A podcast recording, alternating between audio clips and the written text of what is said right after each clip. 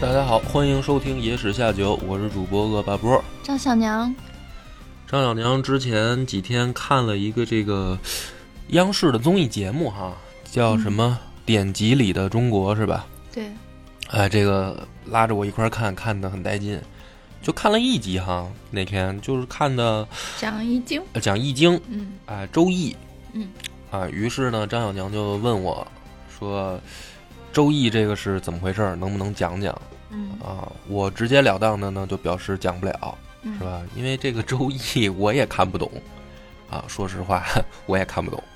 但是哎，那呢，你那天跟我讲那些 都是瞎掰的吗？我没瞎掰 啊，我就是我明白它的道理，但是我基本的逻辑还是就知道的逻辑是嗯吧我知道，但是我不会算，你能明白这个感觉吗？就是跟大家也嗯就是你嗯解，不会解卦，但是对实际上你我知道怎么解。你给我本周易，我对着，我能告诉你你这卦啥意思。嗯嗯，但但是那可跟以了，很厉害了。不是，但是跟你的实际生活怎么样，就是解释不清楚了。就是我就没那么那得明拜师学艺，就说白了，我给大家打一比方，因为好多人啊，我估计也没看过《周易》。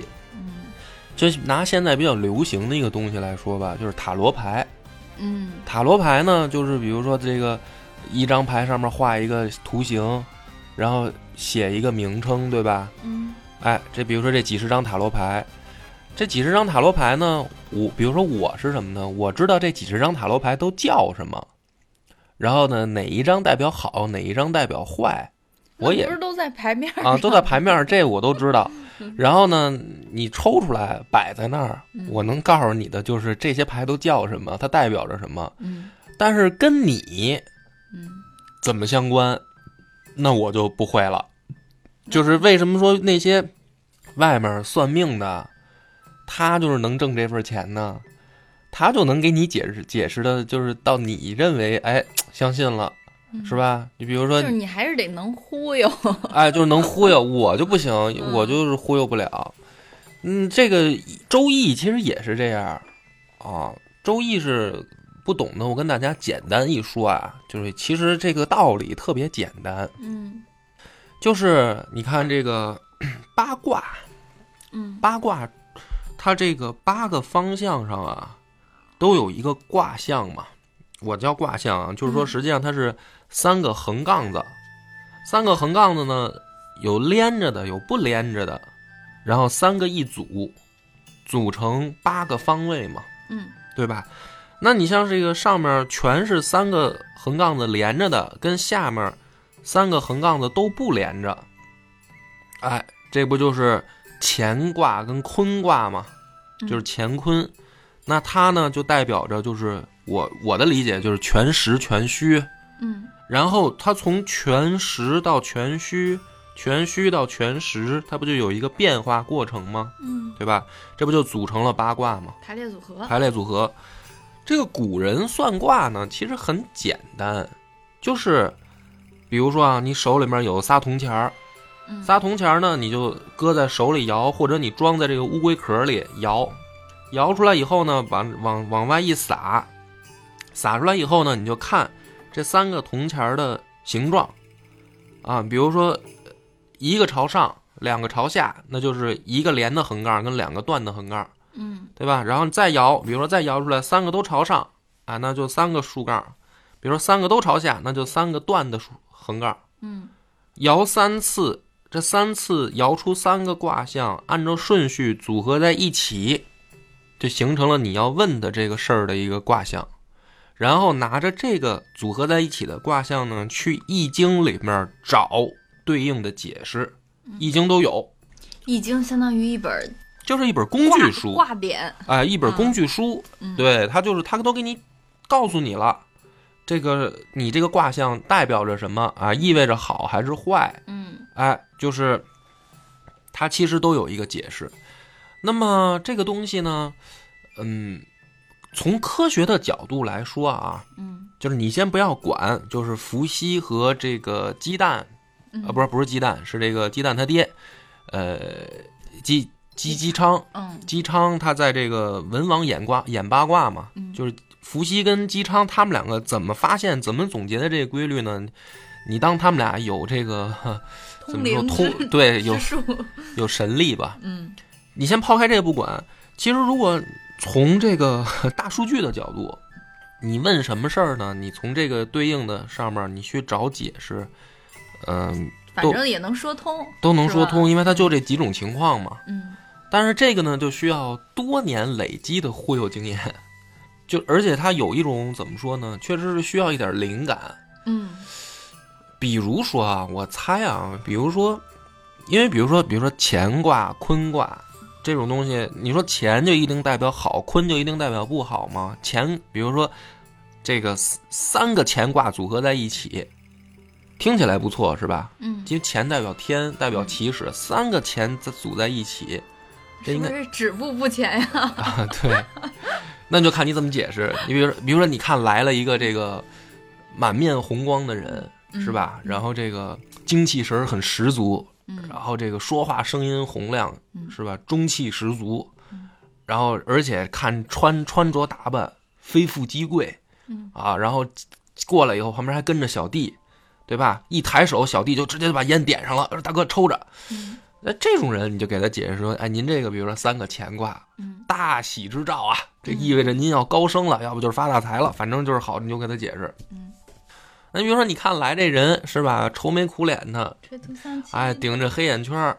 是吧？然后这个破衣拉撒的嗯啊，你这那这你你看这人一看精神状态都不好，那你就给他解释三个乾卦，那就物极必反，你可能要倒霉嗯。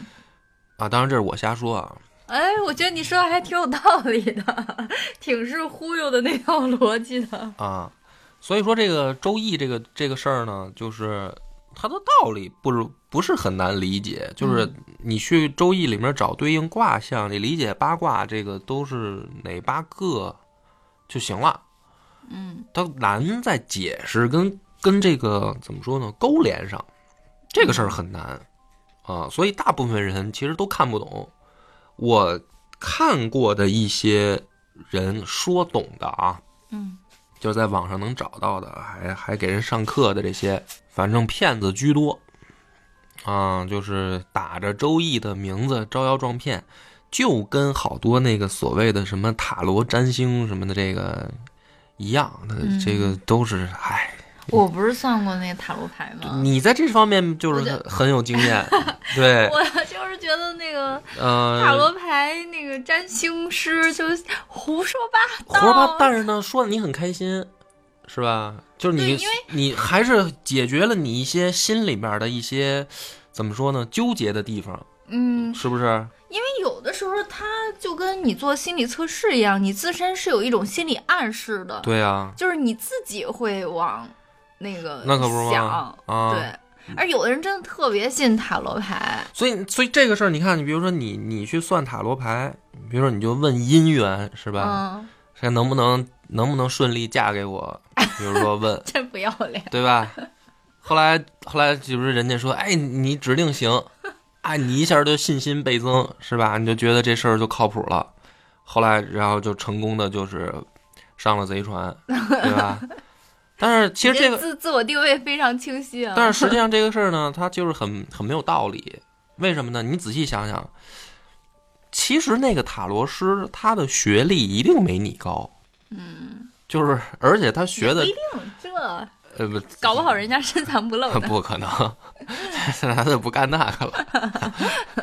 对他，他学历肯定没你高。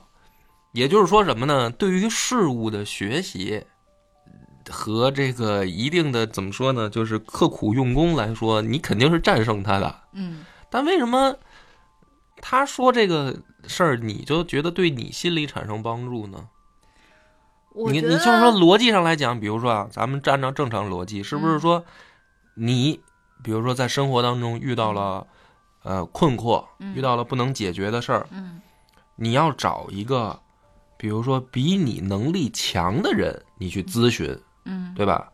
要不然找一个什么呢？其实生活阅历也是一种能力，嗯你别说老人，嗯他可能他是他学历没你高，嗯对吧？他学习的这个就是能力，学习的力。能力也可能不如你啊。一个是那个资历的力，一个是力量的力，这两个可能他都不如你。比如说我们的爷爷奶奶，姥姥姥爷，假如说这个岁数的差别啊，那他肯定不管是资学习的那个那个力，还是力量的力，他肯定都不如你了。嗯，但是呢，他生活的阅历比你丰富，那这也是一种能力。是的，就是说，在某种情况下，他可能还是能解决你的困惑，嗯困惑，对吧？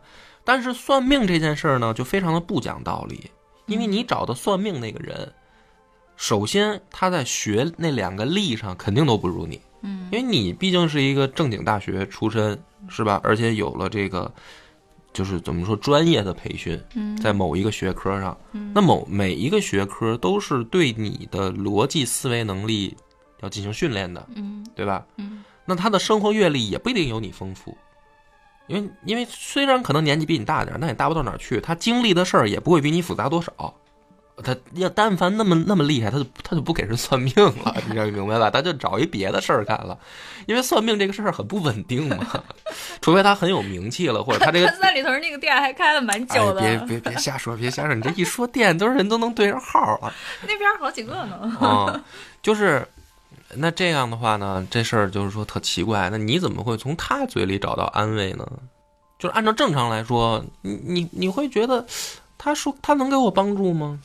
哎，我觉得这个事儿不是我讲片儿汤话啊，嗯就是这个事儿你要从两点看啊，嗯一个是我们不看整体，因为你去问他的时候，其实可能是你你处于一个困惑期和迷茫期、低谷的时候，那个时候其实你的心理状态是偏弱的，嗯你需要找找一个指引吧，就是你难以去做抉择的时候，你需要找一个指引，嗯就是所以这个时候。但是他呢，他听了很多很多人的故事，嗯，然后往往尤其是感情这方面啊，哎就就就就就特别的能找到同类。所以这个后就是所以我他觉得可以嗯就是大数据了。对对，这就是一种模糊的大数据，嗯就是这个算命的呢，他可能见了，比如说，这哪怕就是很限定的条件，就是你这个岁数的小姑娘啊，大大部 分来人都问一这样件事儿了，嗯可能没有一百也有八十了，嗯，啊，问的这都大同小异，说什么不可能。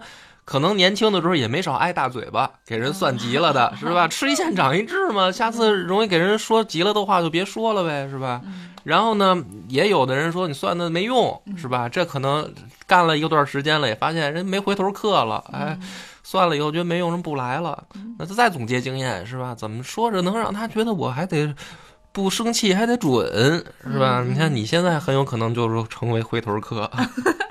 啊，主要看我的这个表现是不是啊、我表现很好的话，你可能就不回去了；我哪天这表现不好了，就得回去，就得算算。大师，这个是给人送钱 去了。大师，这怎么回事啊？我老公是不是变心了？是吧？要么是不是外面有有人儿了？就又得算去了。那这个就是大数据。哎，我跟你说啊，这些都都是扯淡，都不准。哎，但是这个历史上呢，你要有想一个问题啊，《周易》啊，本来是一种规律，嗯其实这个规律是一种很朴素的，甚至接近于哲学思想，接近于道，你知道吧？就是说，你看事物是不是都是有一个开始，有一个终结，然后循环往复式的发展，嗯是不是跟《周易》的道理是接近的，嗯，对吧？是的，就是说这个道理啊，其实没有什么问题。嗯道理没有错呢，在我们民族漫长的时间长河当中啊，他就总有一些人呢，他确实能够用得好，就是就是确实是真的有哎，真的有这种能能算。灵魂触感特别强的人，你哎吗就说咱们把它解释为灵魂触感，嗯是吧？也也可能是这个人确实是聪明，嗯我们简单来说，他可能就是聪明，他用这套东西能够更快的凝练出来一些规律。嗯比如说他看完《周易》，他就把这些卦象都记住了以后，他就在生活当中啊，处处他都能找到对应。嗯那你比如说我看完了《周易》，我就睡着了， 是吧？人家看完了，人家就是哎，第二天出去看见，比如说两只狗打架，他也能对应到，哎，这是一个什么卦象，嗯是吧？明天媳妇儿这个回来啊、骂我，哎，这又是什么卦象？对吧？后天我出去，他每一个他就有的人他可能真的有天赋，他对他有是吗天赋，嗯，那你说漫漫的历史长河当中，因为这套规律没错呀，就对，是而且他能传这么久，肯定是啊有、真的有厉害的人把得得得，比如说隔一代，啊不是或者隔多少代吧，得总得有人传承。对是不他是总总是从从这个对吧？就是有一个那个例子嘛，就是说你把一只星星搁在一个打字机前面让它乱敲，嗯只要时间长度足够，它也能敲出来一部莎士比亚巨作。 是就吗时间足够长啊，它乱敲，只要时间足够长啊，嗯你说一个，而且这还是乱敲，对吧？更何况《周易》它其实是有道理的，嗯，它符合事物运行的规律，它有它的一定的道理。那这样的话，你在这个是吧漫长的五千年的历史当中，因为伏羲创造八卦的嘛，嗯，是吧？咱都传说上古大神伏羲创造八卦，嗯，这个周周文王那时候就有了这个《周易》，嗯，就给这个八卦做了解释，嗯对吧？那这个里面，你说这几千年当中出现一些高手，我觉得不意外，嗯，我觉得很正常啊。你不能说，比如说最近一百年没出高手了，这东西就是瞎掰。我觉得这么说有点儿嗯有点儿过分了，或者说，比如说最近这一百年出来的都是骗子，所以这东西就是瞎掰。那我觉得这也太武断了嗯啊！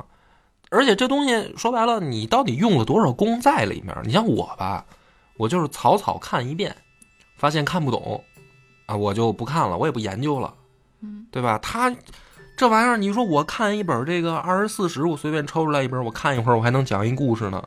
这周易我看半天，我连个故事我都讲不了，这有啥用？我有这功夫，我看点别的好不好啊？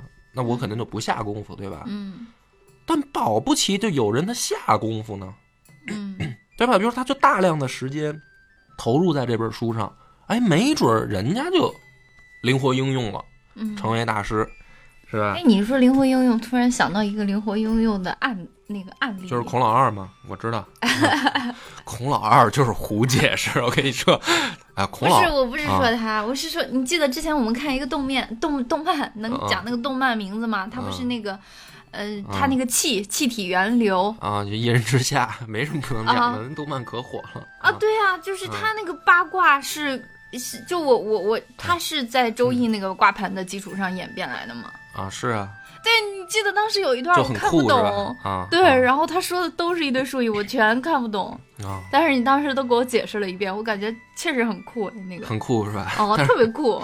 但是对，但是都是，但是我也就是只能告诉你那什么意思，但是我也不会用。你说我也弄一个起一个起一个阵是吧？我发一波就做不到。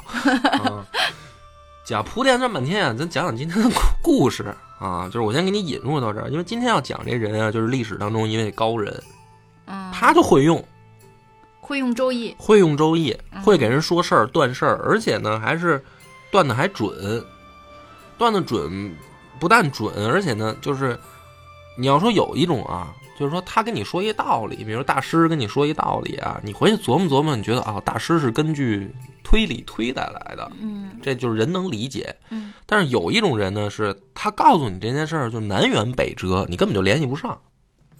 就是他告诉你，你就说、是不太能说服人嘛。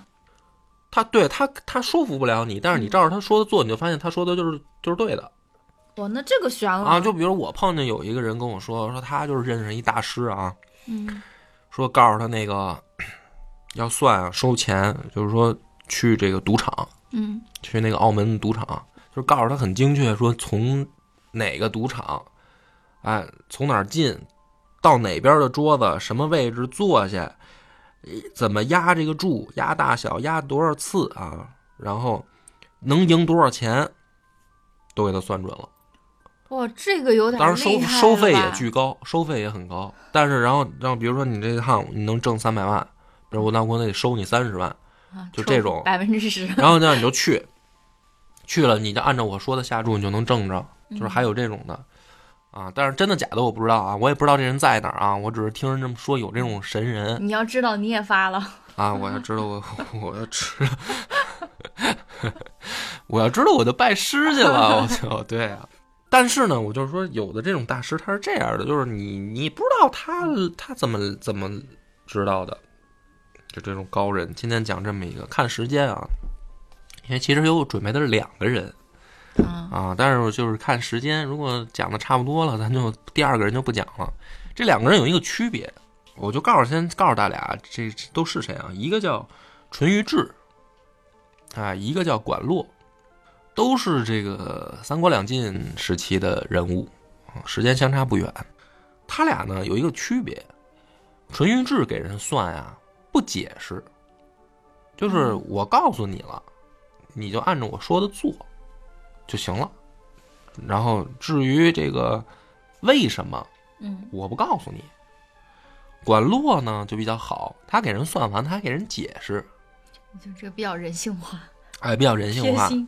对，所以呢，咱们呢就先讲淳于志嗯啊，这两个人的故事啊，都记载在《搜神记》里，都有，都能找着。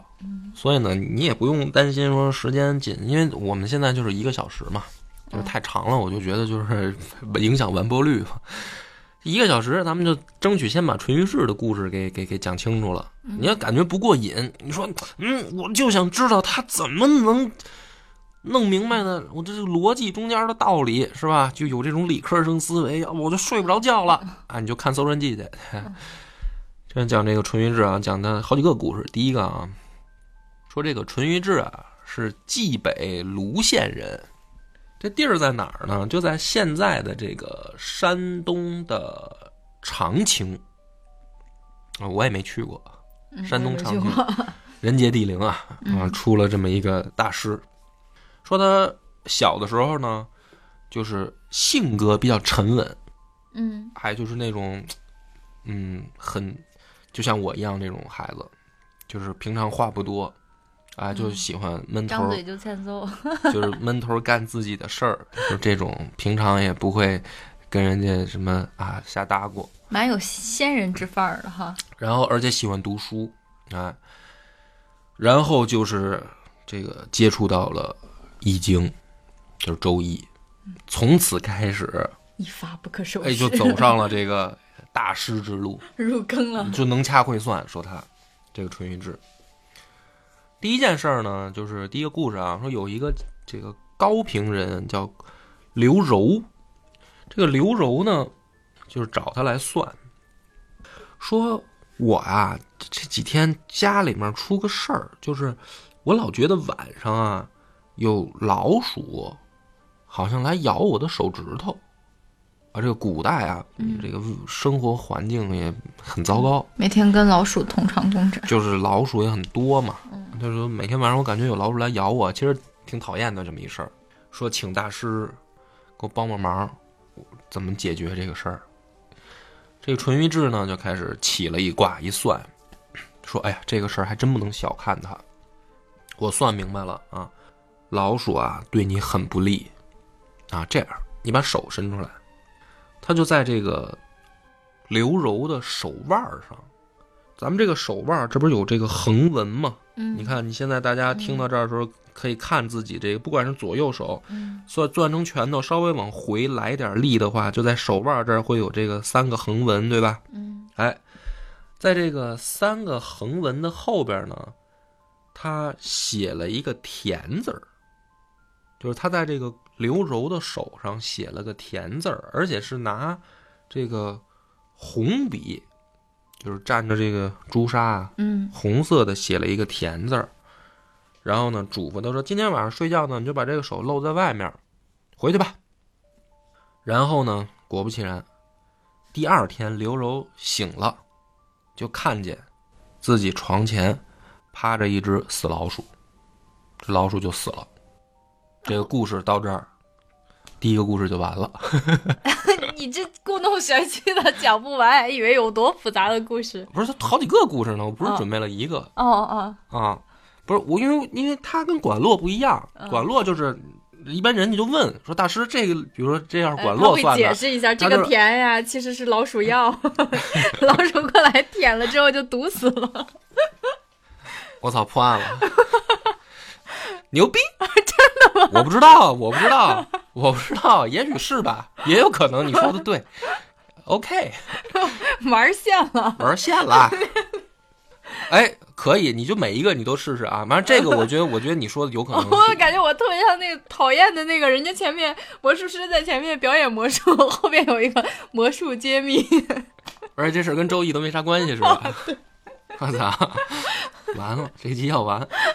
你试试每个故事，你都看能不能解释啊？这个，哎，这个故事我就算你解释通了，因为我看的时候，我琢磨半天，我就没没没找着什么联系。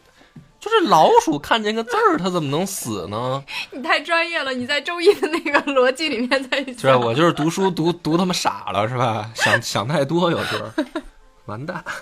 哎，那你那你把你那个思考的一些，它为什么是甜的那个啊思考，可以讲一下？就我就没想通啊！我在想这个是不是有什么？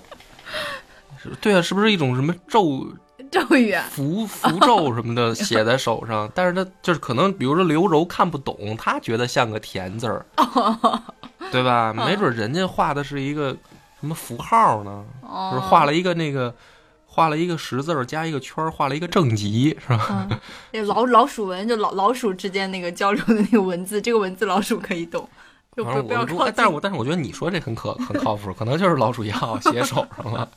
对，OK， 那应该嘱咐一下，你可千万别舔着啊！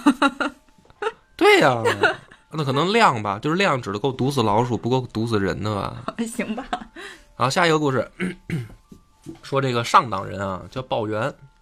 这个鲍元呢，很穷，而且呢，就是家里面人还老生病，这属于也是很难解决了。这嗯这比上一个难解决，上一个就是家里闹耗子，这不是这家里穷，然后还还老生病，身体也不好，就找这个淳于大师来算。淳于大师呢就起了一卦，哎呦，说你这个我明白了啊。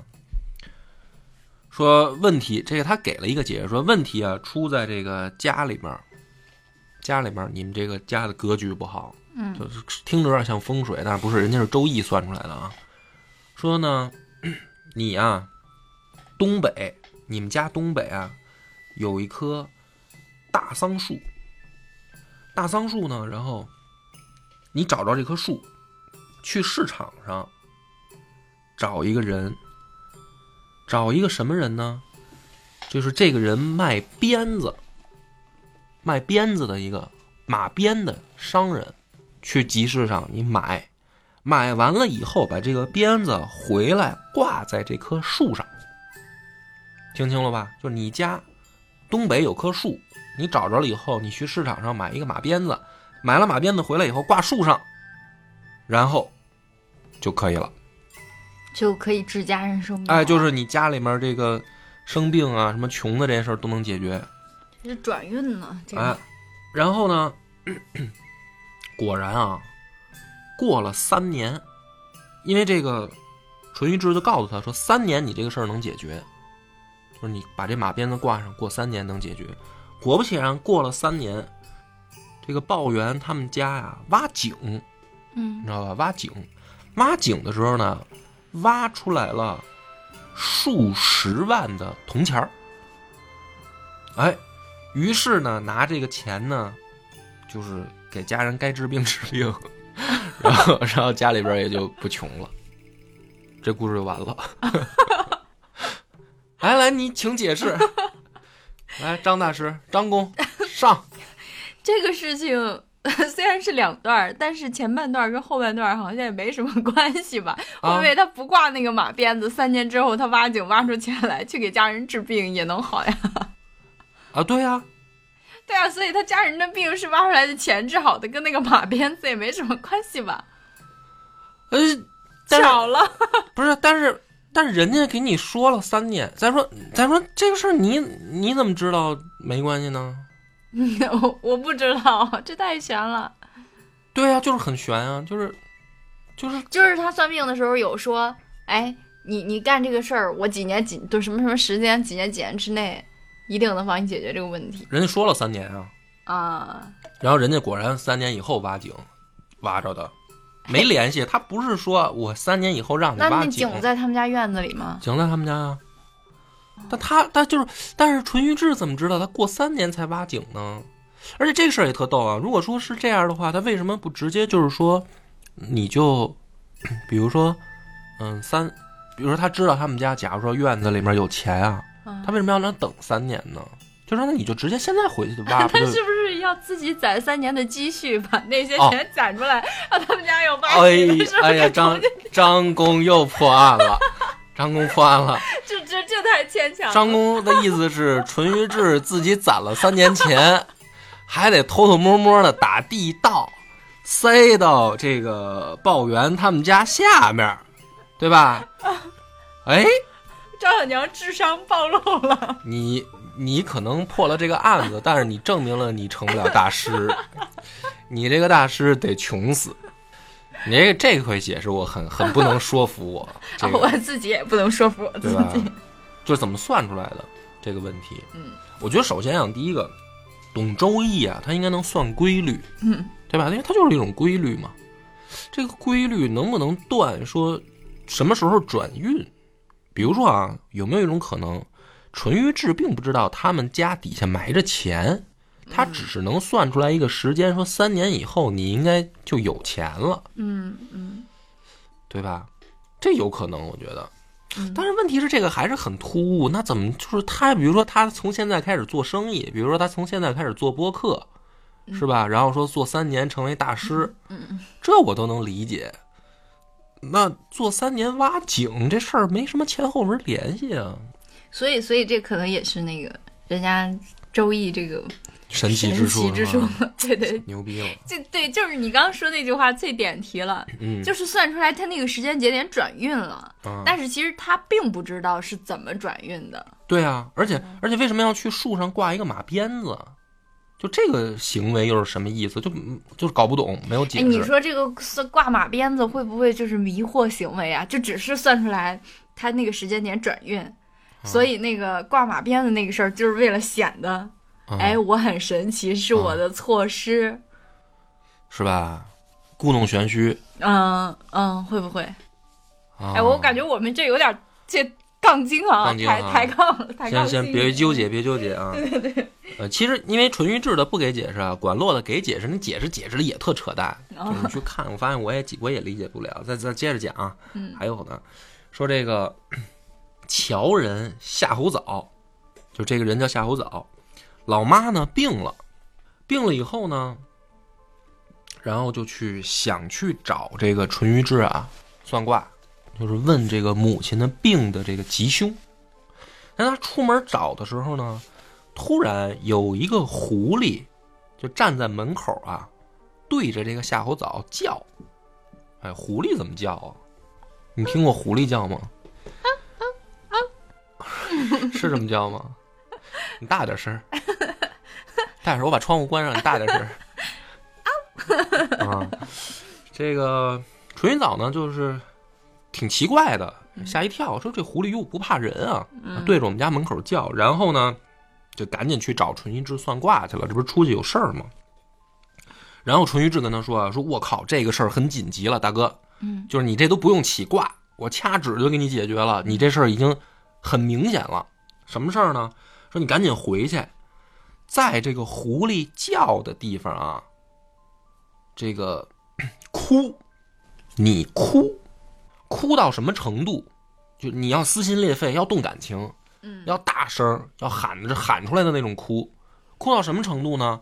要让家里面所有人啊，都出来看你哭，要哭到这个程度才行，嗯，明白吧？说你赶紧别耽误，赶紧去吧，哭去吧。那那狐狸还在吗？狐狸肯定就跑了呀啊，啊！然后呢，这个淳于淳于志算完了，这个夏侯藻赶紧就是跑回家了，跑回家以后就在那儿哭啊，这个哭到真的是全家都就听听见了，说夏侯藻在外面哭，尤其是他老妈，他嗯老妈说你哭个鸡毛，啊我还没死呢， 你这王八蛋玩意儿在外面哭什么丧啊？这这连给老妈扶着都得搀出来啊！嗯全家人都出来了，看着他在这儿哭，以为疯了，嗯是吧？等全家人都出来，这个这个这个刚刚完成在门口的这个集合，嗯，就看他们家空就塌了，就是他们家房就倒了天哪，啊！这故事就完了。 来，张工再给解释解释，这又是怎么回事儿这太难解释了。这个啊？是啊，咋回事呢？他感觉像是好几个县啊，好几个县的故我事。啊我我懂你的思路，你是不是觉得就是淳于志先是养了一只狐狸， 养了一只狐狸，然后还得偷摸的呢去这个夏小枣他们家锯柱子，锯锯好了以后拿线拴着，弄一暗线弄到 墙外，然后放狐狸，然后赶紧赶回家，等着夏小枣来，然后再赶在他回家哭的时候，再把再再在后面等着把房拉倒，完了，我这看家本领 是被不你是摸透是了。不是你的思路就是这个？ 很明显解释不通啊！嗯你来，张工给解释解释你的版本。 完了，你说，那我还那我还胡扯吗？你扯吧，你扯，我听听，我听听，你扯一个，我听听。你说吧，你说会不会是这个他狐他狸成懂？精是不是？对他能跟狐狸聊天儿，狐狸告诉他了是什么意思，然后然后就说他们家可能会面临这个灭顶之灾，然后关键时候出来，但是那又特别神奇的就是，干嘛还非得哭出来呢？把家里人都叫出来你不就你完了吗？关关键是什么呢？就是说，建国以后不许成精，你这个解释不能用。 就是就不就在就狐狸刚刚开始出现的时候，我一边听你这故事，我一边满脑子冒想法。就是都是这聊狐狸玩聊斋呢，不是跟这儿是吧狐？狸刚出现的时候，我就以为，哎，狐狸是不是在那个时候是国家保护动物，不能 杀？不能杀，不能杀可还行。反正他这个故事啊，我觉得特有意思是什么呢？他转折的特别突兀，因为我对对我前面吧，我以为怎么着跟他妈这病有关系，结果屁毛关系没有，我操，这写的也是 挺神的，嗯，就天上一下，地上一下。天上一脚地上一脚，哦，啊，有点意思。啊，再接着讲一个啊，说这个护军张绍也是同样的这个问题，老妈病了，老妈病了以后呢，就请淳于志给算一卦。哎，你看这个故事特逗啊，它跟前一个开头一样，嗯都是老妈病了。然后呢， 去请淳于志算，淳于志就说说，你呀、去这个市场买买一只猴儿，买着买只猴子也是一个有动物的故事，啊，有动物。 然后回来以后呢，系在你妈的这个胳膊上，把这猴儿啊弄根绳儿系你妈胳膊上，然后呢，让人拿棍子追这猴儿，让这猴儿围着你妈跑。 想想这个场面，嗯而反正系在胳膊上，哎就是别人追猴儿，别人追猴儿，然后让这猴儿绕着你妈跑，不追那猴儿不跑啊。啊，啊，然后呢，这个三天就是这么干啊，让他跑三天，就不能让这猴儿歇着，猴儿猴儿不能累死吧？反正 快了，就就是就出这么一招儿。然后他妈病好了吗？我说你听着呀、然后呢，这个张绍就回去了。嗯，回去以后呢，就按照淳于志这个方法嗯做了，买只猴儿啊，系他妈胳膊上，然后让人追，追了三天，这猴儿在那儿跑。三天以后呢，就说那这猴儿应该没用了吧，是吧？咱家养一猴儿干嘛呀？嗯这就放生吧，嗯是吧？就把这猴儿解开，然后这猴儿赶紧就往门外面跑啊！就这家儿太恐怖了，嗯 是吧？ 这家儿不让人歇着，不让猴儿歇着，太太吓人了，就赶紧往外跑。跑到门口来一只大狗，嗷一口就把这猴儿咬死了。然后呢，他妈的病就好了。哦，他妈得了，怕不是脂肪肝儿吧？为什么呀？猴儿跑不是人跑，猴儿跑，你想那个那个系在他妈胳膊上的那个绳子长度是有限的吧？嗯，就是那个猴儿跑，他妈肯定也得运动，也得跟着转，要不然不把他妈缠上了。所以他妈也也也跟着转了三天，运动了三天，哎，脂肪肝儿好了。 那个猴儿，我操！那个猴儿只是个倒霉蛋，一出门让狗给咬死了。哎，有点道理。我操！所以，所以，所以，所以陈一志还会看病，是不是？神医。就是他妈就是肥胖，只是 是吧？只是单纯的肥胖症。 哦，就是猴儿起到了跑步机的作用。哎，我操，可以！哎，你这个比比前两个合理，合理。有一点点谱。 就是猴儿只是单纯的倒霉是吧？呃，也不一定倒霉，因为猴儿在那儿跑三天，那狗可能看见了，是吧？这啊猴狗早蠢知道蠢欲动。 早在外面埋伏它，但是呢，这个狗跟这个猴跟他妈的病不产生直接关系，是嗯吧？然后，但是别人一看呢，就我看了以后，我觉得哟，是不是他妈这个病转移到这个猴身上了？嗯，然后出门被狗咬了。是不是哎，，你你这个更合理啊！哦我觉得这个更你古人是吧？啊，对对对对对，对，我觉得我觉得一般人都会像我这么想啊，脂肪肝儿是什么鬼？你咋？你的确有点有点东西，张工，跟别人跟别人是脑回路不太一样，你这有点意思。脑子里装满了奇奇怪怪的东西。哎，哎，那你说他，嗯，他那个病跟猴儿有关，他会不会也是一个什么什么猴儿、什么瘤儿、什么？这个开玩笑的讲到这儿啊，就差不多了啊。这个玩笑归玩笑，啊这个管络的我就就不讲了，因为太长了。嗯管络的故事加上解释挺长的，就有兴趣的可以去看看《搜神记》。就是 咳古人呢，在这里面啊，他这个不单是说拿《周易》做个引子，实际上啊，它是你可以听得出来，它是有神神鬼鬼的色彩的。嗯就是它不是一个简单的说逻辑推理，嗯然后告诉你一个这个因果关系的这么一个事儿，它里面实际上都是有这个神鬼色彩在的，嗯你知道吧？因为其实这故事原文啊，它有这个就是介绍纯元志的时候，这个原文是这么说的：少为书生，能易事，善衍圣之术。嗯哎，我讲的时候呢，就是善衍圣之术，我这就没说，啊嗯实际上，这个《周易》在古代跟这个所谓你管它叫衍圣还是压圣之术啊，就是跟巫术啊，古人经常分不开，嗯你明白吗？嗯，就是按照我们的这个传统国学里边啊，可以说就是巫术是巫术，《周易》是《周易》，巫术代表的是商文化，就是涉及巫这一系列的。嗯因为巫是最早人的，呃，怎么说呢？一种原始的，怎么说产生的一种，这应该怎么解解释？宗教信仰哎，那个乌龟壳上烧裂纹、看裂纹，那个是巫术还是周易里面呢？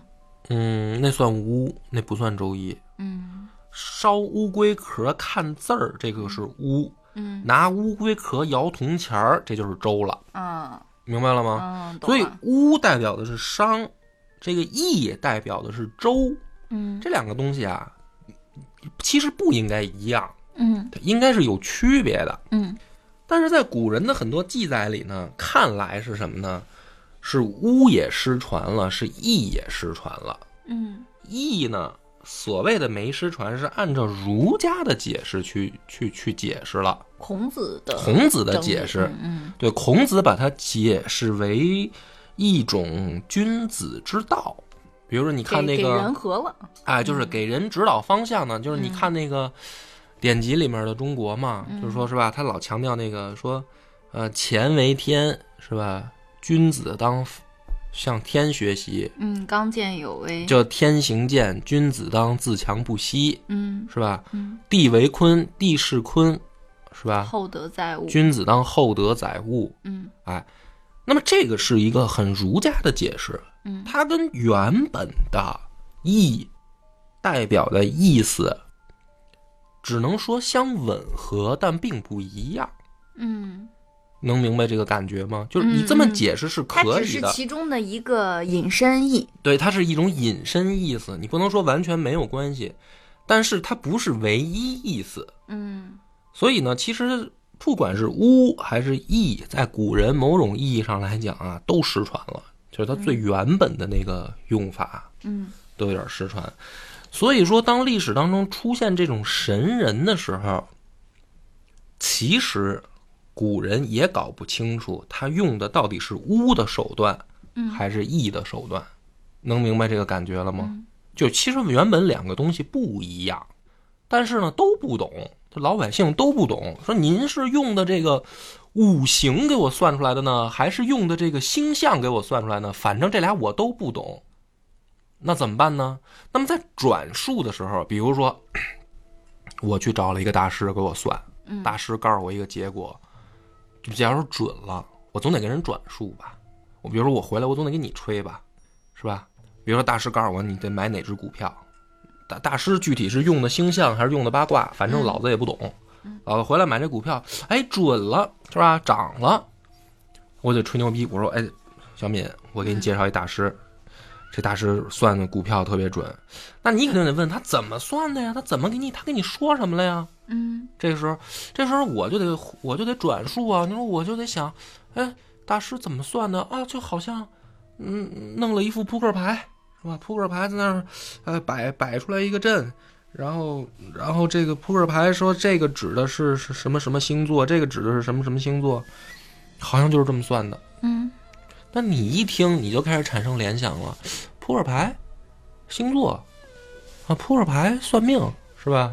那也许为什么我不知道那叫塔罗牌，嗯那就是你就我就说那是扑克牌，那你就觉得啊扑克牌，扑克牌算命，嗯然后一传有一个大师会用扑克算命，是不是就变味儿了？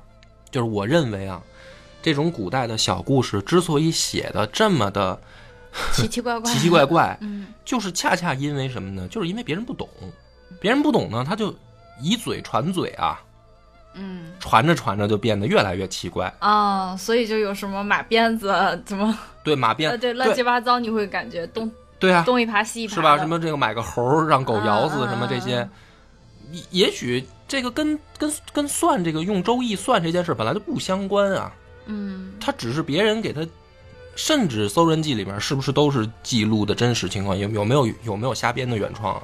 嗯，也有可能对吧？或者说以讹传讹听来的，这都有可能啊。但是他留给人们的是那个道理，对吧？就周易管用，不是出现过这么留给厉害的人啊留给人们一个乐儿就行 了。好吧，留给人们一个乐儿就行了，因为因为这个道理他也没讲清楚，对吧？你要说你讲清楚了，这叫个道理。他这个故事嗯啊，就是让你是吧惊鸿一瞥，嗯看一下啊、这个就留个乐儿，留个嗯乐儿。但是呢， 我就是今天给你讲这个是什么意思呢？你别看古人写的这个东西啊，这么光怪陆离的、嗯匪夷所思，嗯这样的事儿在现在社会一样，天天都在发生，就是以讹传讹，传的神乎其神的。比如说什么呢？比如说什么什么成功学，他妈心灵成长，其实都是这个东西，就是告诉你啊，我再给你讲一个什么传统国学总结出来的智慧什么的。然后说今天你们要怎么做人，怎么做生意，然后跟着我喊你行的什么的，这都是扯淡。就是那个人他到底看没看过都不一定，那个跟着他学的，你有没有好好时间沉浸去看这个东西也不一定，是吧？一帮人在那儿说我们要讲道，他妈《道德经》都没看看过完整的一遍的人在那儿讲道，你不扯淡吗？好多好多人都这样，哎，我就见过这种人啊，就升华到打假上了，多看看央视那挺好，央视那个 典籍里的中国，那还没有跑太歪去啊，还是给你解释孔子怎么解释《易经》。那你要有的那大师解释《易经》，那家伙神了。嗯，要么就听听你波哥给你解释《易经》，我就很直白，我不我看不懂，我承认我就是解释不了。人人家那个典籍典籍里的中国，他那一期也并不是讲那个易经究竟是什么东西嘛，啊他对是讲那个易经的产生嘛，对对对，他是讲这个呃传人统耕三盛，势立三谷，对吧？对它人是耕怎么形成的？是他讲了一个这个，其实讲了一段历史故事背景故事，讲了一段历史故事。嗯哎，对对对，就挺好，挺好啊！这个希望张小娘以后多多关注这种 人文社科类的节目， 然后以以供我们做成节目。那么这个给你提供素材。对，给我提供给我提供嘲笑你的素 材啊！哎，我发现了你有一个本事，就是以后我可以多找这种就是我读不懂的，我拿来请 请教一下你，没准儿你就给我是吧一语 惊醒，也有可能，好吧？感谢大家收听，本次到此结束，拜拜。拜拜。